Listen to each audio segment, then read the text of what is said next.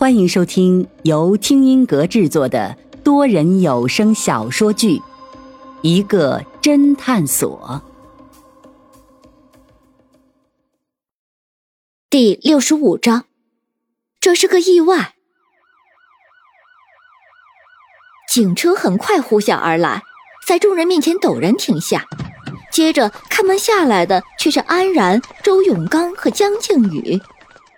云峰马上发现了事情不对劲儿，刚要开口询问，江靖宇却马上上前并开口道：“老飞，你涉嫌杀害多名女性，请跟我们回警局。”说着又要上前缉拿老飞，老飞往后退了两步，嚷道：“哎，怎么又是你们？你们还和我杠上了？”江靖宇冷笑道：“哼，老飞。”我是不是应该称呼你为福尔摩斯飞，你才不会装蒜了？咦！老飞和方寸同时叫了出来。老飞随即明白过来，挠了挠头，不好意思道：“注册个 QQ 恐吓一下小流氓这种小事情，你们警察也管呢？”老实点，少装蒜！人都被你杀了，还是小事情。江靖宇喝道：“什么？李文旭死了？”老费一脸惊讶道：“妈的，这小子装疯卖傻！”江靖宇不耐烦道：“哎，小江，注意文明用语。”周永刚打断了江靖宇，随即把大致情况说了一下。老费惊得哑口无言，顿时又变得很是老老实实，主动跟着安然他们回了警局。安然转身要走，突然觉得好奇：“哎，云峰。”你怎么又在这里？还在找人？我们要报案，因为这里又死人了。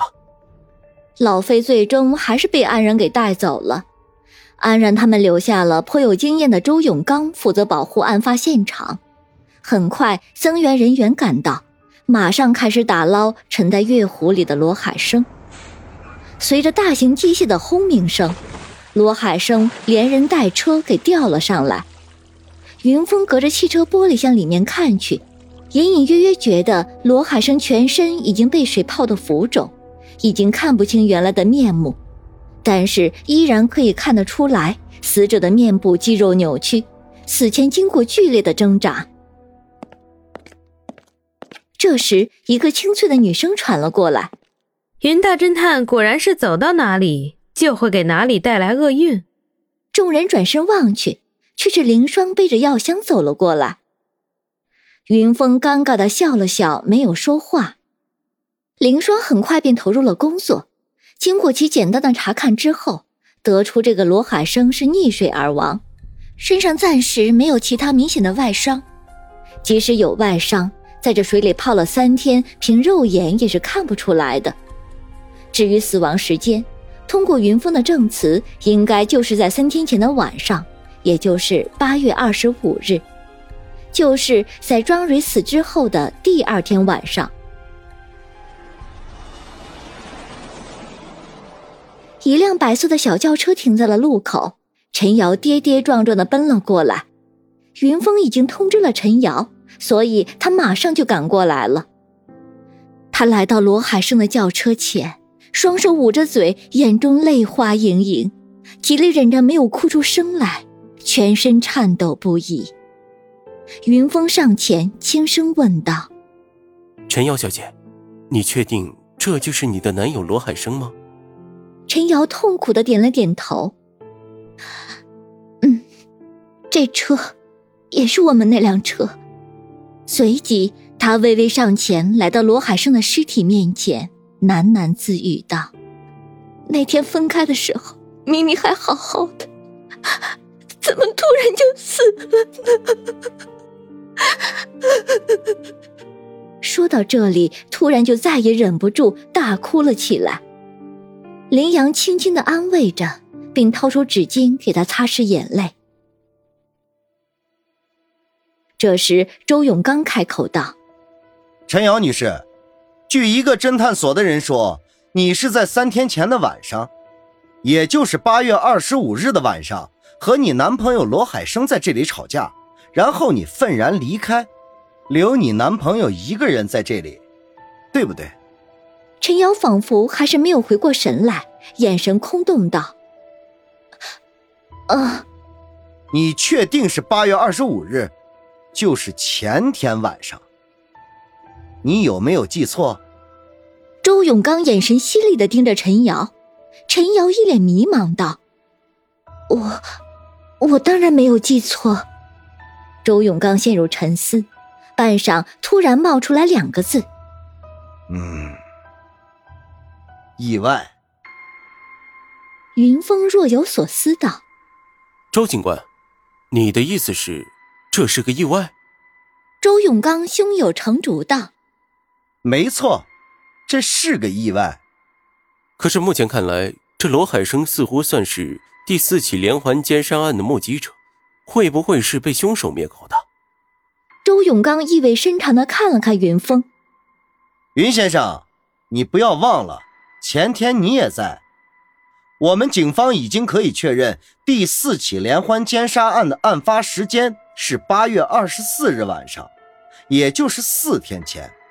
而这罗海生却是死在八月二十五日的晚上，也就是说，罗海生当晚并没有看到凶手犯案，而是看到了庄蕊的尸体。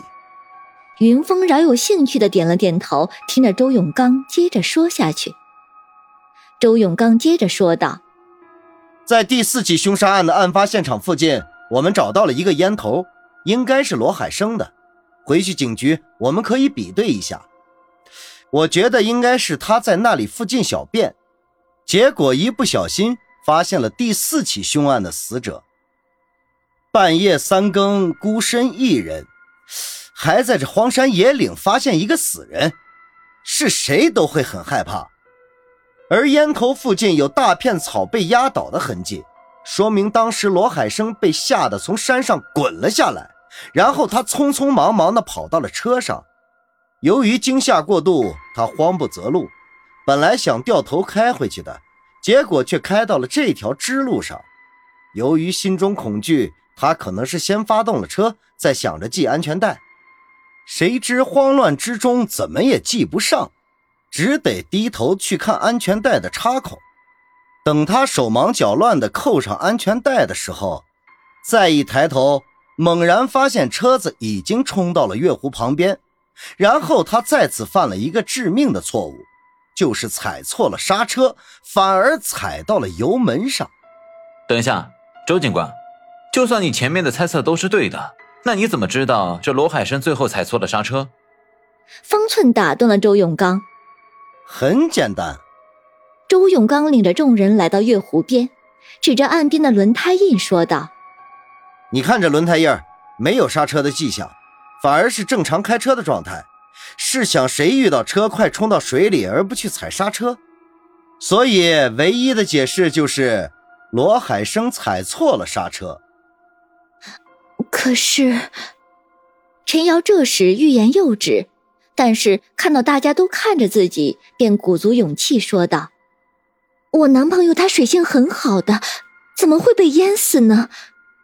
还是因为这安全带。”周永刚指着依然绑在死者身上的安全带说道：“罗海生费了半天劲将安全带系上，结果不但让自己掉到水里，反而让自己被淹死。”云峰这才发现，罗海生身上的安全带竟然没有解开，反而缠绕扭曲的很紧，紧紧的绷在死者身上。这说明汽车在落水之后，罗海生匆忙之中没有解开安全带。几经挣扎，最终溺水而亡。这果然是个意外。一边的方寸弱弱的说道：“这说明开车前系安全带是多么重要呀！”